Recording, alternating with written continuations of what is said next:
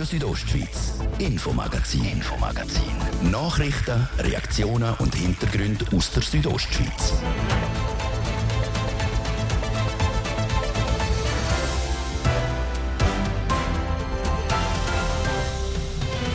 Diese Woche ist im Kanton Bern Diphtherie ausgebrochen. Das ist eine Krankheit, die anfangs ähnliche Symptome wie Angina aufweist. Es kann aber auch gefährlich werden. Das Problem, die Bakterien können das Gift aussondern, das äh, so giftig ist, dass ein Teil der Menschen, die erkranken, an der Diphtherie sterben dann dran. Sagt Rudolf Leuthold, der Leiter vom Gesundheitsamt Graubünden. Wir haben mit ihm über die Krankheit geredet und wie man sich dagegen schützen kann. In dem Juli ist die 0-Grad-Grenze zwischenzeitlich auf über 5000 Meter über Meer gestiegen. Gletscher schmelzen in rekordverdächtigem Tempo. Eine Situation, wo auch der Präsident vom Bündner Bergführerverband Casimir Schuler traurig und nachdenklich stimmt. Die Gletscher einfach nochmal einen riesen Sprung rückwärts gemacht haben. Ich habe zum Teil das Gefühl, man ist fast in einer Wüste unterwegs, weil einfach alles grau und, und gröllig ist und kaum noch Schnee zu finden ist. Bei uns redet er über die aktuelle Situation im Kanton und was das für das Geschäft der Bergführerschule heisst. Und dann wird es bei uns noch sportlich. Wir haben mit dem Livio Bieler reden. Der ehemalige Langläufer hat sich vor kurzem für die Ironman-Weltmeisterschaften in Hawaii im Oktober qualifiziert. Das ein paar von den Themen heute im Infomagazin hier auf RSO. Im Studio ist Jasmin Schneider. Einen guten Abend. In einem Berner Asylzentrum ist diese Woche Diphtherie ausgebrochen. Die Krankheit kann tödlich sein. Das bestätigt auch Rudolf Leuthold, der Leiter vom Bündner Gesundheitsamt. Gleichzeitig besteht aber kein Grund, um in Panik auszubrechen. Der Hans-Peter Putzi hat mit dem Rudolf Leuthold über die Krankheit geredet und von ihm zum Start wissen, was Diphtherie überhaupt ist bakterielle Infektionskrankheit, die in der Schweiz mehr oder weniger äh, ausgeschoben ist, weil wir sehr viele geimpfte Leute haben. Das ist, äh, die Fälle sind zurückzuführen auf äh, minderjährige, unbegleitete Asylsuchende, die in der Regel sehr schlecht geimpft sind.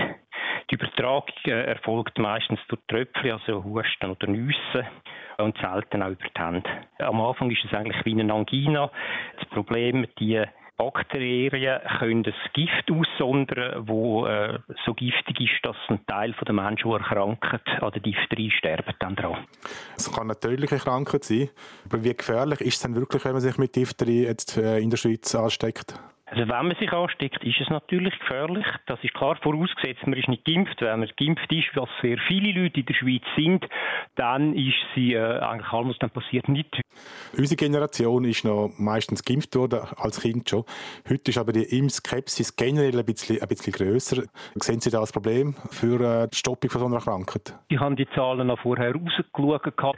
Wenn wir äh, schauen, in den Jahren, die letzte, die ich gefunden habe, aus dem 2017 bis 2019, dann haben 96 Prozent von allen Kindern mindestens drei Impfdosen gehabt. Das ist ja dann damit man die Grundimmunisierung hat, die muss man ja dann äh, im Laufe des Lebens weiter auffrischen. Also es müsste dann eine vierte, fünfte und sechste geben. Und dort ist es dann abnehmend, aber Grundimmunisierung und auch die vierte Impfung sind wir noch bei 96 Prozent, sogar bei der fünften Impfung. Das ist dann die, wo im Alter von acht Jahren müsste wiederkommen, sind wir noch bei 91 Prozent Gesamtschweiz. Das heißt also, die Impfrate in diesem Bereich ist sehr hoch. Wenn jetzt aber jemand im Erwachsenenalter noch nicht geimpft ist und äh, sich überlegt, um sich noch kurzfristig impfen zu lassen, ist das überhaupt möglich? Also kann sich selbstverständlich. Es braucht äh, drei Dosen, das kann man äh, jederzeit im Leben machen, ganz egal wie alt das ist, wenn man es nicht gemacht hat bis jetzt. Äh, das sind dann die Abstände von 0, 2 und 8 Monaten. Das heißt natürlich, der vollständige Schutz, den er hat, wird erst nach 8 Monaten äh, eintreffen. Wenn man sich partout nicht impfen lassen will, wie kann man sich am besten schützen gegen die Krankheit?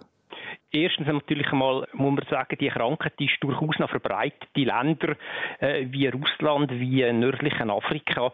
Selbstverständlich, wenn man sagt, oh, ich will mich schützen und nicht, äh, aber nicht impfen, dann äh, sollte man nicht in solche Länder reisen. Das ist sicher einmal äh, die wichtigste Schutzmaßnahme. An, Im Übrigen ist äh, die Gefahr, dass man sich in der Schweiz zufälligerweise so irgendwo äh, infiziert, äußerst gering.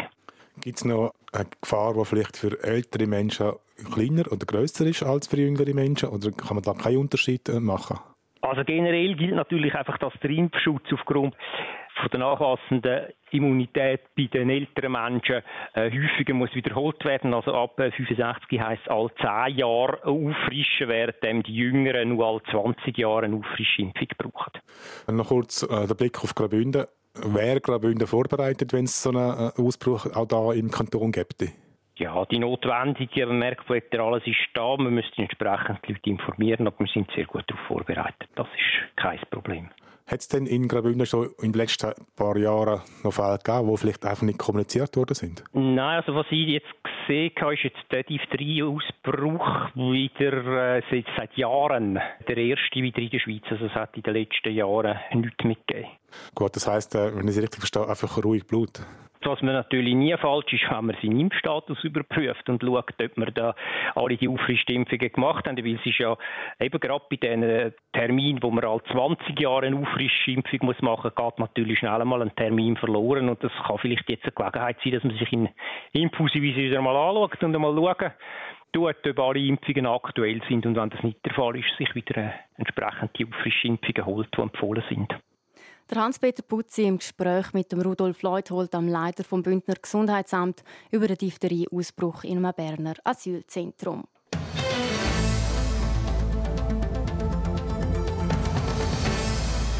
Das Heim für körperliche und geistig behinderte Menschen Casa Florina in Lawin wird laut dem SRF mit Vorwürfen von Gewalt gegenüber einem Heimbewohner konfrontiert. Radio Südostschweiz hat gestern darüber berichtet. Das Bündner Sozialamt hat bestätigt, dass Abklärungen diesbezüglich laufend und eine Beschwerde eingegangen ist. Jetzt nimmt auch die Institution Stellung. Nadja Gwitsch. Die Beschwerde kommt von den Eltern vom Heimbewohner, die sich nicht öffentlich äußern wollen. Sie haben ihren Sohn im Herbst letzten Jahr vom Arzt in Zürich untersuchen lassen. Im SRF-Bericht wird unter anderem der Arztbericht zitiert. Die Rede ist von Blutergüssen am rechten Arm, wo einem Griff von einer fremden Hand entsprechen, und einem weiteren Hämatom am linken Arm. Der betroffene Heimbewohner ist darauf von den Eltern heimgenommen worden. Beim Bündner Sozialamt haben sie zudem eine Beschwerde eingereicht. Der Claudio Wolfer, Präsident vom Trägerverein der Casa Florina, nimmt dazu schriftlich wie folgt Stellung. Wenn eine Beschwerde auftritt, nehmen wir diese ernst und suchen mit den Betroffenen nach Klärung und einer Lösung. Wird ein Beschwerdeverfahren eröffnet, gibt es zu dessen Bearbeitung definierte Prozesse, an welche wir uns halten. Der Beschwerdefall, welcher kürzlich über SRF publik geworden ist, nehmen wir seit der Erstmeldung der Angehörigen sehr ernst. Zum Schutz der Persönlichkeit der Betroffenen darf er zu Einzelfällen keine Auskunft geben. Und Bevor ich dies dennoch tun könnte, müsste ich von der gesetzlichen Vertretung eine Einverständniserklärung einholen, welche mir vorgibt, in welchem Rahmen ich Aussagen machen darf. Des Weiteren ist es mir ab dem Zeitpunkt, wo das Sozialamt die Beschwerde erhält, untersagt, mit derjenigen Partei Kontakt aufzunehmen, welche die Beschwerde eingereicht hat. Der Claudio Wolfer bestätigt aber, dass das Bündner Sozialamt die Beschwerde bearbeitet, die Abklärungen aber noch nicht abgeschlossen sind und darum noch kein Bericht vorliegt. Sobald das der Fall ist, werde die Casa Florina vom Sozialamt informiert.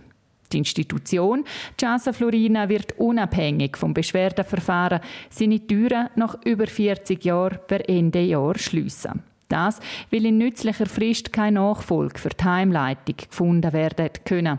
Susanne Gadient, Leiterin vom Sozialamt Graubünden, sagt, der erste Schritt, der jetzt passiert, ist natürlich dass wir ähm, für die Menschen, die bisher dort gelebt haben, die stehen für uns im Moment im Zentrum, dass wir eine Nachfolgelösung finden, ähm, dass sie einen Ort finden, wo sie ihren Bedürfnissen entsprechend betreut werden.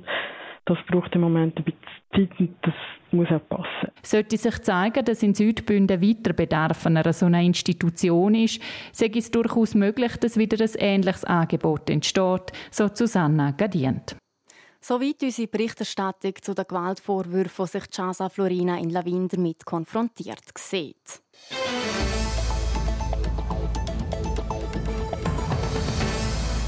Der vergangene Juli geht in die Geschichte ein. Mit über 370 Sonnenstunden ist es der sonnigste Monat seit Messbeginn. Aber nicht nur das, auch die sehr warmen Temperaturen mit einer Rekord 0 Grad Grenze auf über 5000 Meter über Meer sind außergewöhnlich. Die Folge, auch in den Bergen ist es nicht mehr wirklich kühl.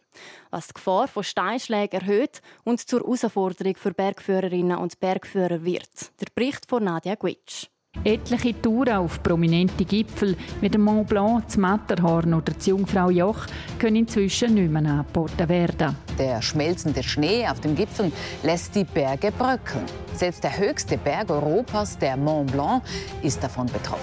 Die offiziellen Bergführer von Chamonix ihre Touren auf den Mont Blanc abgesagt. Zu groß sei die Gefahr für ihre Kunden durch Felsstürze, sagen sie. Es gibt bis auf weiteres keine Bergtouren mehr auf das Matterhorn. Auf der Italienerseite ist das Matterhorn bereits seit mehreren Tagen komplett gesperrt. Im Kanton Graubünden ist es noch nicht ganz so dramatisch, wie der Casimir Schuler, Präsident vom Bündner Bergführerverband, erklärt. Aber die Verhältnisse sind der Sommer speziell. Ja, vor allem halt, weil einfach die Verhältnisse anders sind. Also schon nach dem schneearmen Winter und dann eben die hohen Temperaturen, es einfach weniger Schnee. Das heisst, auf den Gletschern sind auch Gletscherspalten weniger gut deckt oder es kommt schon Blankeis führen. Das bestätigt auch Marcel Schenk, Bergführer und technischer Leiter der Bergsteigerschule Pontresina.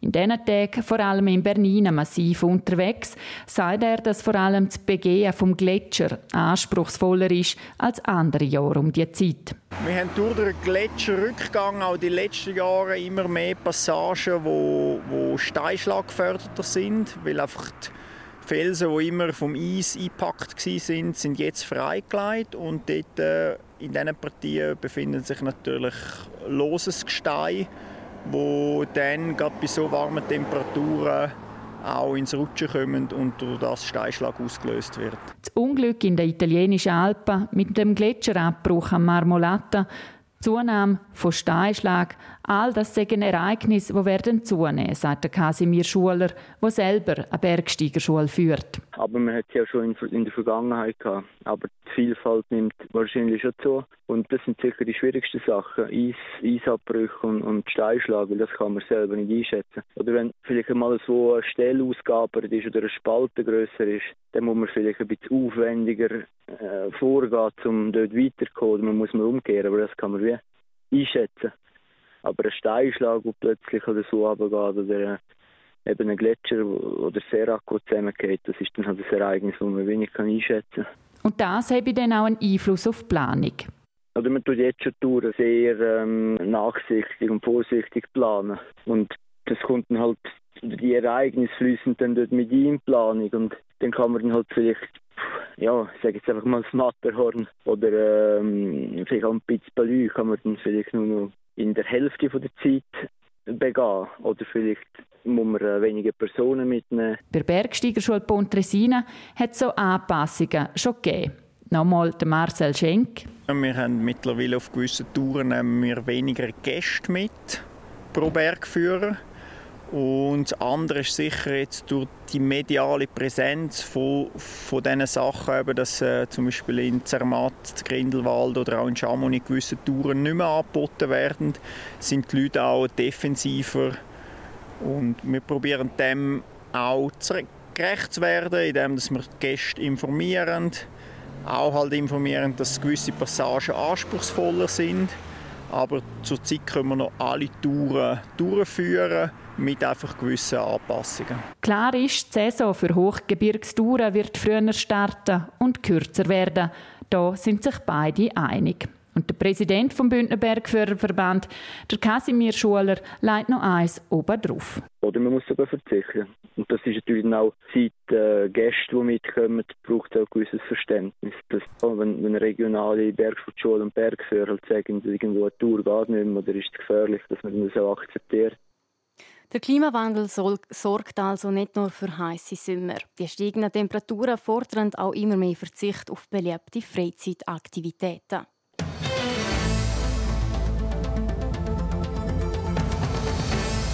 Das wäre es schon mit dem ersten Teil vom Infomagazin. Im zweiten Teil geht es bei uns dann unter anderem um die Wahl vom Gemeinspräsidium von Zitzers. Wir stellen euch diese Woche die drei Kandidaten vor.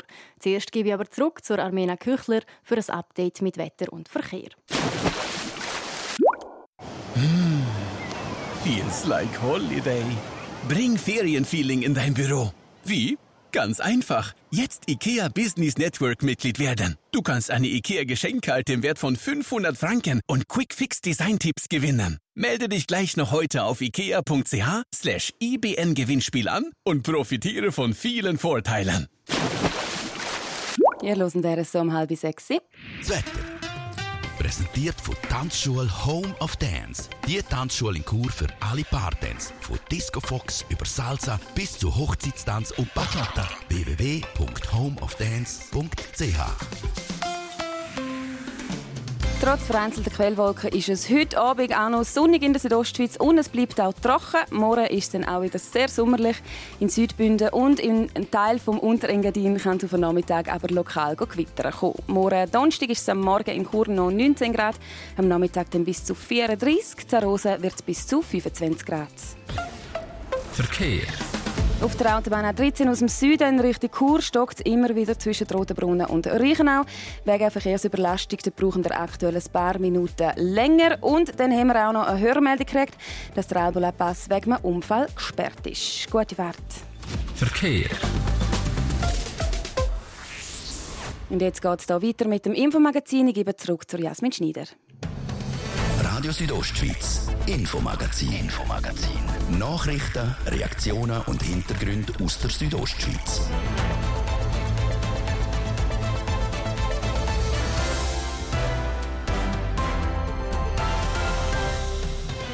Zurück zum zweiten Teil vom Infomagazin und da wird es bei uns sportlich. Wir stellen euch heute nämlich der Livio Behler vor, aber nicht als Langläufer, sondern als Triathlet.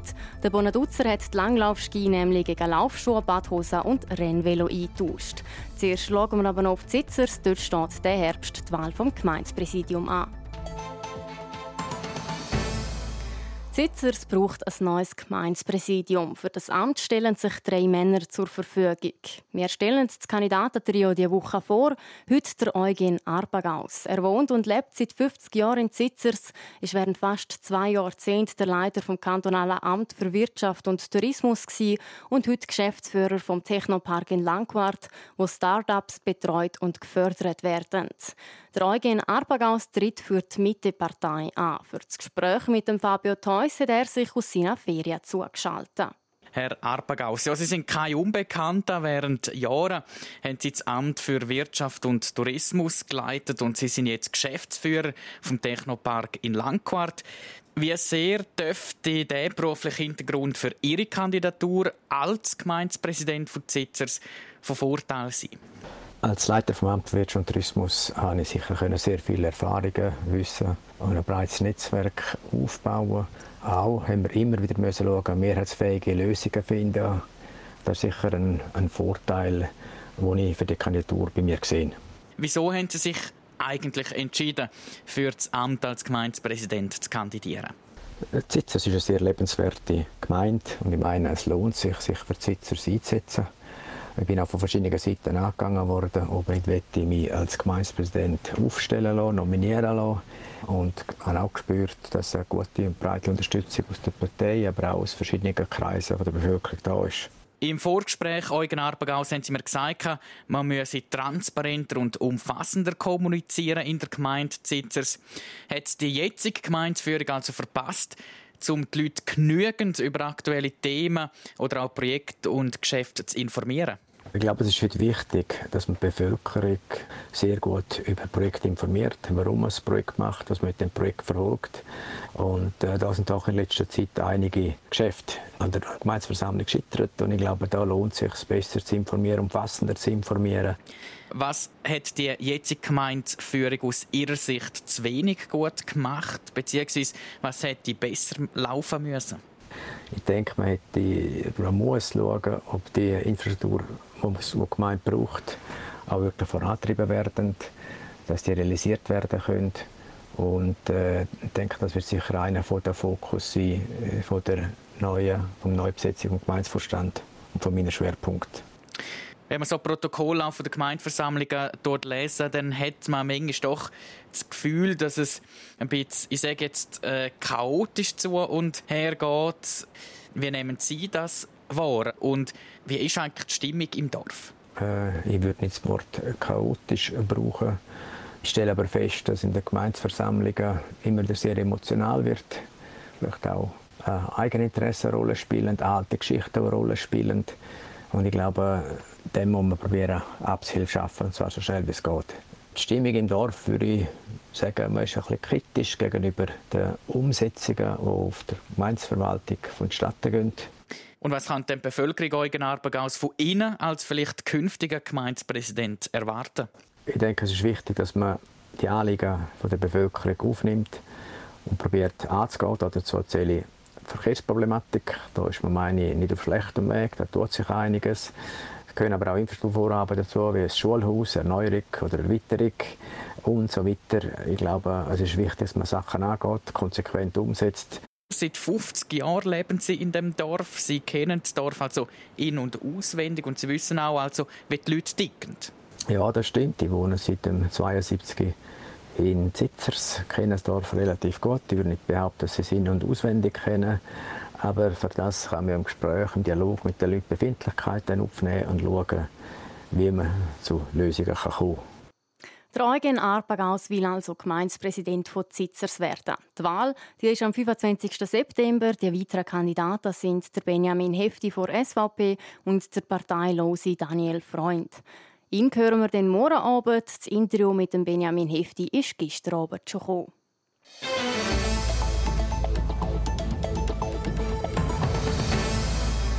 Gegen ein gebrochenes Herz hilft der Rosaquarz, der Bernstein hilft, Entscheidungen zu treffen und der Hämatit spendet Mut und Lebenskraft. Es gibt viele Steine und Mineralien, die eine besondere Wirkung auf uns Menschen haben sollen. Ist das jetzt aber wirklich so hilfreich oder spielt da der Placebo-Effekt eine Rolle? Nina Töni und Zara Marti sind dem im Rahmen unserer Wochenserie rund um die Mineralsteine nachgegangen und haben zudem herausgefunden, welche Steine und Mineralien typisch für Graubünden sind. Heilstein. Ein Thema mit vielen verschiedenen Meinungen. In unterschiedlichsten Kulturen sind sie ein fester Bestandteil der Naturheilkunde. Wissenschaftlich ist die Wirkung von Heilstein aber nie bewiesen worden. Trotzdem faszinieren die verschiedenen farbigen Steine. Laut der Geschäftsinhaberin vom Membrini Kristall in Chur, der Marisa Membrini, geht es um die Informationen, die sich in den Heilstein verbergen. Jeder Stein hat demzufolge eine eigene Information oder eine eigene Schwingung. Und die Schwingung nehmen wir als Menschen auf, alles, was um uns schwingt. Und je nachdem, wie empfänglich oder empfindlich jemand auf die Schwingung reagiert, können die Steine besser oder halt auch weniger helfen. Es ist wie ein bisschen Ausprobieren. Die meisten Bedeutungen der Steine kommen aus alten Überlieferungen, sagt Marisa Membrini. Ein sehr bekannter Heilstein ist auch bei uns in Graubünden zu finden, zum Beispiel in der Surselva. Also der Bergkristall das ist der, den wir kennen und vor Augen haben. Wenn jemand Wort Kristall hört, dann ist das ein weißer, schöner Spitze oder eine Gruppe. Der Bergkristall der steht für positive Energie, steht für Kraft und Klarheit. Den nimmt man auch für alles, was mit dem Kopf und mit dem Herzthema zu tun hat. Und mit dem Bergkristall kann man auch andere Steine wieder aufladen oder verstärken. Sobald der Bergkristall eine brünliche Farbe hat, heißt er Rauchquarz. Auch wer in Graubünden den Rauchquarz sucht, kann fündig werden. Die Marisa Membrini beschreibt die Bedeutung des Rauchquarz auch so. Der steht so für Loslassen und Neuanfang, ist gut für die Nerven, ist gut bei Stress und hat man auch als äh, Trauerhilfe dort man auch benutzen. Und mit ein bisschen Glück finden Mineralsucher im Engadin auch der schöne Rhodonit. Der ist rosarot und hat so schwarzbraune wie Ästchen oder Maserungen, der hat ganz schöne Zeichnungen. Und der ist von Bedeutung her hat man den ähm, viel bei Prüfungen, der ist gut bei Prüfungsangst. Und dann ist er ein allgemeiner Schutzstein und ist gut für alles, was mit der Haut zu tun hat. In Graubünden lassen sich viele verschiedene Mineralien finden. Es sind aber die wenigsten, die auch eine Bedeutung haben, wie Marisa Membrini auch noch meint. Besonders ist, dass es in Graubünden ganz viele Mineralsteine gibt, die an anderen Orten auf der Welt kaum zu finden sind. Und wie man so Mineralsteine findet, um das geht es in morgen im nächsten Teil unserer Wochenserie rund um die Mineralsteine. Da haben wir mit dem Astraler über seine Leidenschaft geredet.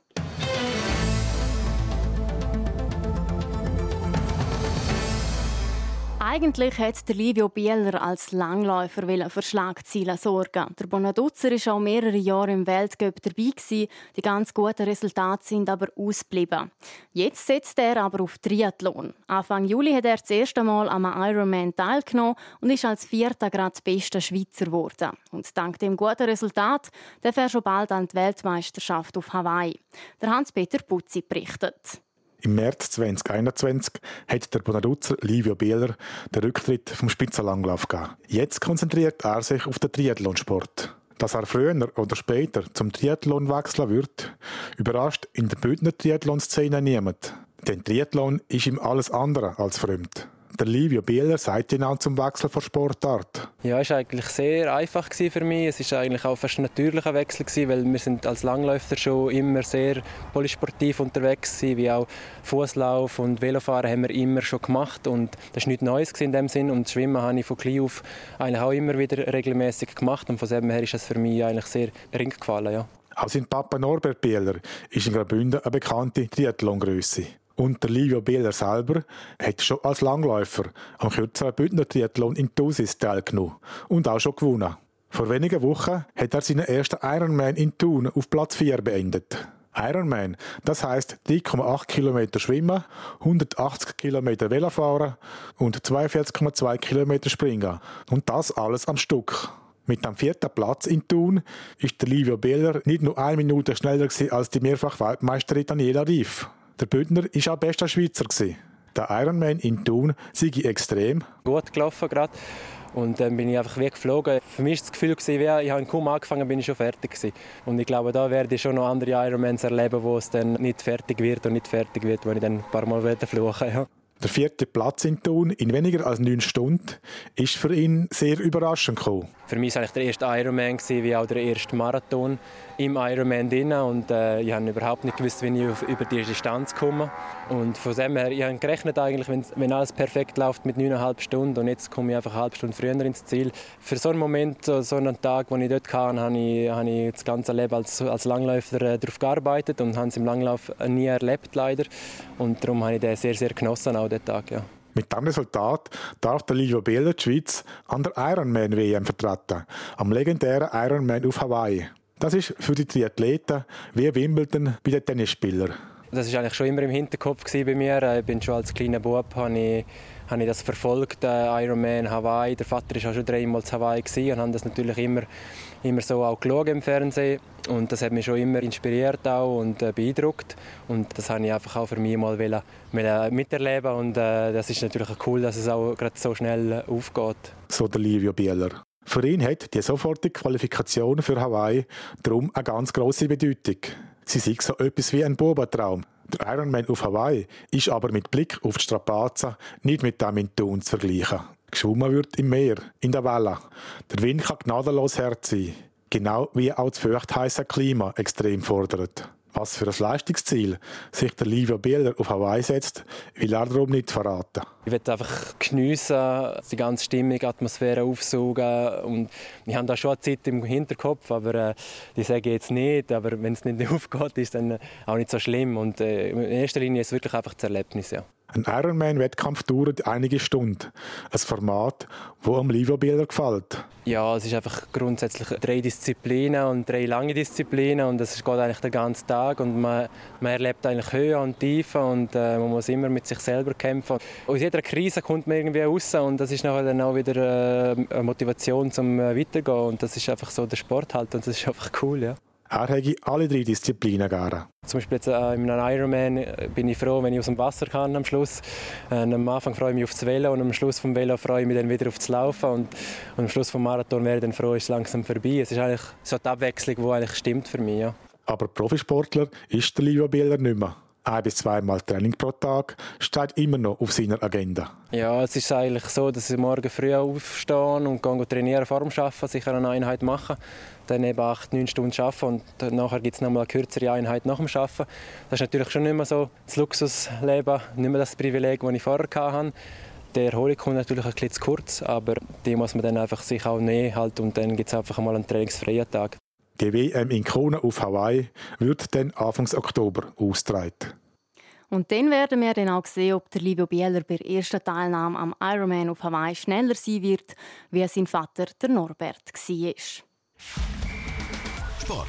Präsentiert von der Klinik Valenz. Ihre Partner für Rehabilitation mit Weitblick auch noch Sportumfeld. An der Standort Valenz, Wallerstadt Berg, Walzenhausen, Geis, Chur und St. Gallen. Und die weiteren Meldungen aus der Welt vom Sport jetzt mit dem Hans-Peter Putzi. Ja, und wir fangen mit Fußball an. Der Super League-Aufsteiger FC Winterthur verstärkt sich mit dem defensiven Mittelfeldspieler Hekuran Krieschu. Der 29-Jährige kehrt damit ein Jahr nach seinem Abgang beim FC Zürich zurück in die Schweizer Meisterschaft. Der in Luzern geborene kosovarische International bringt die Erfahrung von über 200 Super League-Spielen und 27 Länderspielen mit. Jetzt ein Blick in die Fußballserie A von Italien. Napoli will afrikanische Spieler nur noch unter der Bedingung engagieren, dass sie nicht am Afrika Cup teilnehmen. Ich meine es gut mit den Spielern, aber wenn sie das nicht so unterschreiben, dann stehen sie mir nicht zur Verfügung. Wir sind die Idioten, die die Löhne bezahlen, um sie für andere spielen zu lassen.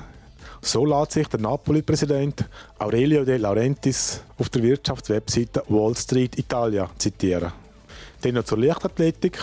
Die Schweizer Marathonläuferin Martina Strehl muss auf die Teilnahme an der EM in München verzichten.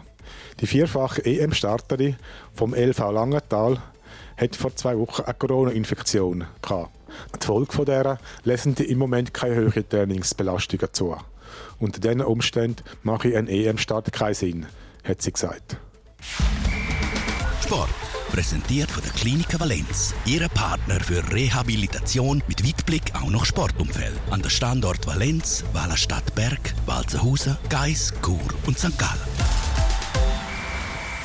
Das war das Infomagazin auf RSO vom Mittwoch, 3. August. Ihr findet es auch im Internet auf südostschweiz.ch radio zum Nachlesen oder auch als Podcast zum Abonnieren. Am Mikrofon verabschiedet sich Jasmin Schneider. Ich wünsche einen schönen Abend. Radio Südostschweiz, Infomagazin, Infomagazin. Nachrichten, Reaktionen und Hintergründe aus der Südostschweiz.